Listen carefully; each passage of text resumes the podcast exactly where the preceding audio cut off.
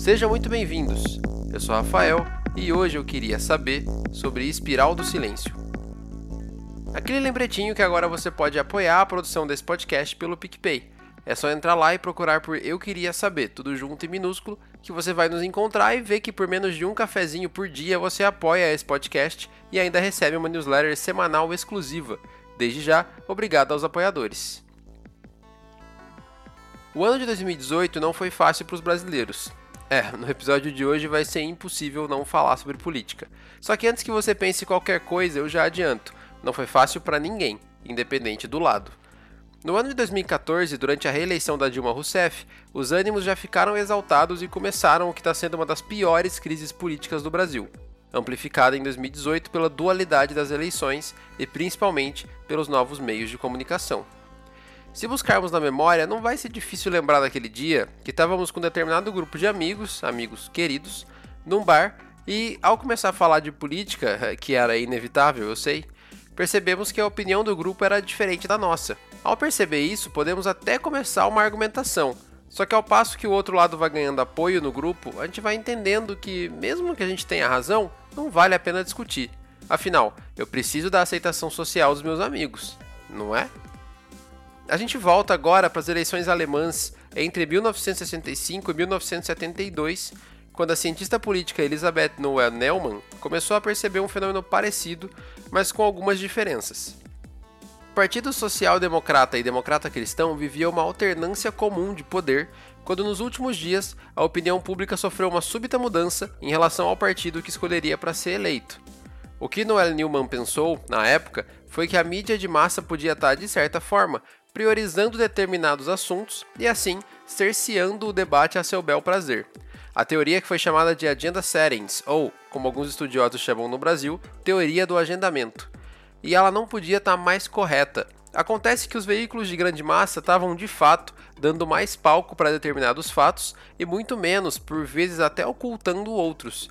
Isso moldava a opinião pública, pensando que a maioria das pessoas aprovava aquele determinado partido. O que acontece a partir daí é a chamada espiral do silêncio. Quando estamos lá naquela cena do grupo de amigos que eu contei no início, preferimos ficar em silêncio para buscar a aceitação social desses amigos, e assim evitamos o debate. Acontece um fenômeno parecido quando a mídia faz com que as pessoas acreditem que o outro lado está em maioria, criando assim um debate mais parcial. O filósofo húngaro George Gerbner ainda acrescenta nesse bolo todo o fenômeno chamado de aculturação, esse fenômeno acontece porque os grandes canais de comunicação são, antes de tudo, negócios muito lucrativos. Eles possuem acionistas, famílias e diretores com interesses específicos e podem controlar a opinião pública de maneira que os favoreça em diversos sentidos. Quer dizer, não só podem, como fazem. O efeito é uma espiral porque, ao sentirmos medo da não aceitação e nos abstermos de opinar contra a maioria, os outros que podem ter uma opinião conjunta com a nossa não se sentirão apoiados e farão o mesmo aumentando assim o espiral. E assim sucessivamente. Afinal de contas, como bem descreve Aristóteles, o ser humano é um ser que é fundamentalmente social e necessita disso para sobreviver. Segundo a teoria de Noel Newman, publicada oficialmente em livro em 1977, o modelo se baseia em três premissas básicas. Primeira, os seres humanos inseridos em uma sociedade possuem uma espécie de intuição que pode os dizer qual a maioria da opinião pública. Essa intuição nem sempre está correta. Segunda, as pessoas têm medo do isolamento social e, na maioria dos casos, sabem o que fazer para evitá-lo. Terceira, por conta disso, as pessoas podem evitar expressar sua opinião ao sentirem que a opinião da maioria é oposta à sua. A cientista também se inspirou em diversos conceitos estudados, principalmente por Rousseau, Locke e Tocqueville, mas vale ressaltar as influências do psicólogo americano Daniel Katz e do sociólogo estadunidense Charles Cooley. Daniel acreditava no que ele chamou de ignorância pluralística. Esse fenômeno acontecia quando a maioria das pessoas era levada a acreditar, por algum motivo que fosse, que a opinião pública era uma, mesmo que isso fosse mentira. Quando isso acontecia, a maioria da população tendia a acreditar nisso e a apoiar esse lado, buscando aprovação nos seus grupos sociais. Um exemplo usado por ele é a segregação racial dos Estados Unidos durante os anos 60 quando indivíduos que não necessariamente eram a favor da segregação se mantinham em silêncio porque achavam que a maioria dos americanos eram a favor também. E Charles criou o conceito de self-looking glass, que seria a opinião de um indivíduo sobre si próprio baseado no que o social acha dele. Ao invés de termos opiniões próprias sobre quem somos, buscamos entender como os nossos grupos sociais nos entendem, para então criar nossa imagem com base nisso.